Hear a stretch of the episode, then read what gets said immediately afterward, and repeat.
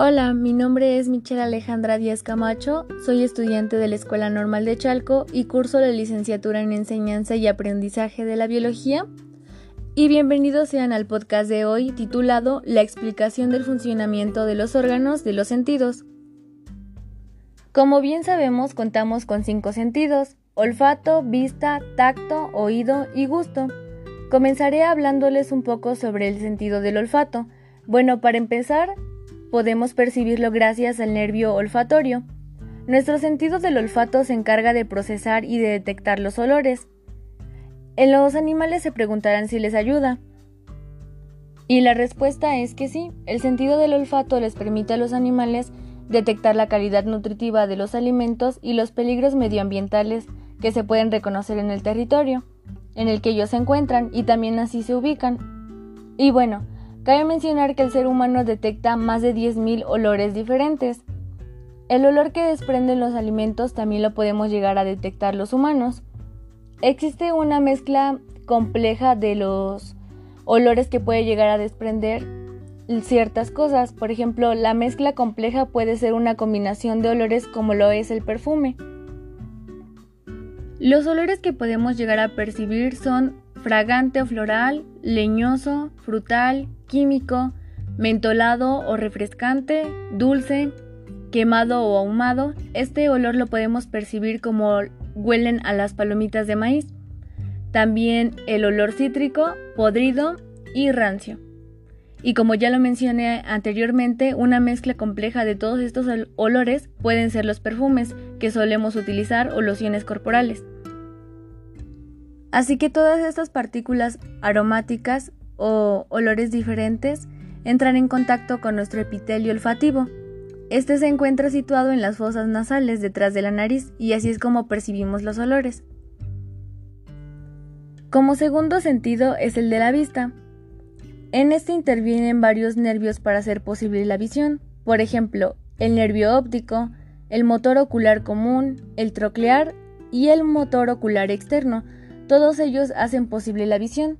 Este sentido lo podemos percibir gracias al ojo, ya que este es un órgano receptor y gracias a este podemos percibir los objetos que vemos. Como ya lo mencioné, el órgano receptor es el ojo. En este se reciben las impresiones luminosas, es decir, la cantidad de luz, y las transforma en señales eléctricas. Estas las transmite el cerebro por las vías ópticas. Y bueno, el ojo se encuentra situado en la cavidad orbitaria y bueno, se protege por los párpados y por la secreción de la glándula lagrimal. Esta tiene la capacidad para mover en todas las direcciones gracias a los músculos extrínsecos del glóbulo ocular. Como dato interesante, les hablaré sobre la fotosensibilidad. Esta es básicamente una propiedad esencial que hace posible la visión tiene lugar en las células receptores especializadas que contienen sustancias químicas. Estas son capaces de absorber la luz para producir un cambio fotoquímico. Esto hace posible la visión. Gracias a este sentido podemos percibir el color, el tamaño, las formas, las figuras de todo lo que se encuentra a nuestro alrededor. Y el cerebro interpreta estas imágenes, las que captamos con el ojo. El tercer sentido es el del tacto y los nervios que intervienen aquí es el trigémino y el facial.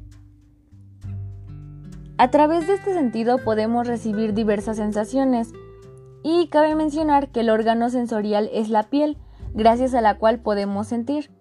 Por ejemplo, cuando tocamos algún objeto y podemos percibir la textura, eh, si es rugosa, lisa, la forma y diversas sensaciones que éstas producen en nuestra piel, por ejemplo que algo nos pique o nos raspe.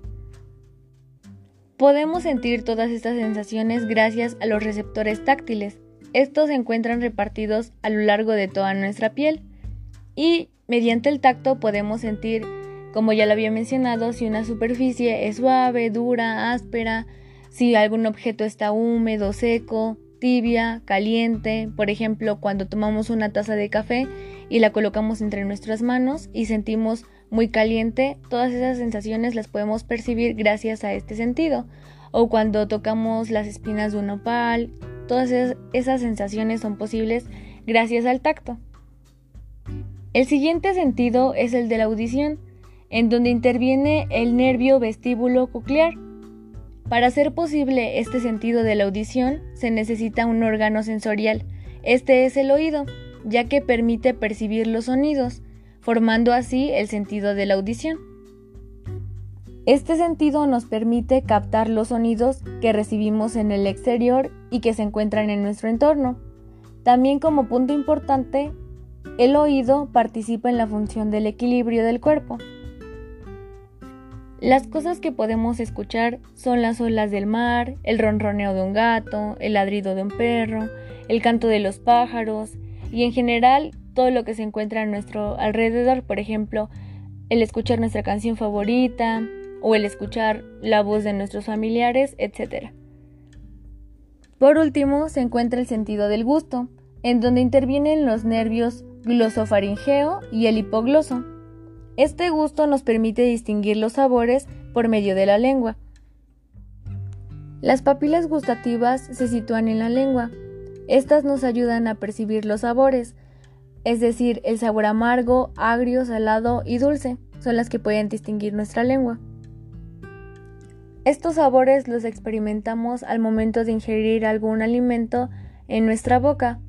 Por ejemplo, el azúcar, la sal, ese sería el sabor salado y en ejemplos de sabor ácido es cuando comemos un limón o algunas gotitas de él y produce una sensación ácida en nuestra lengua.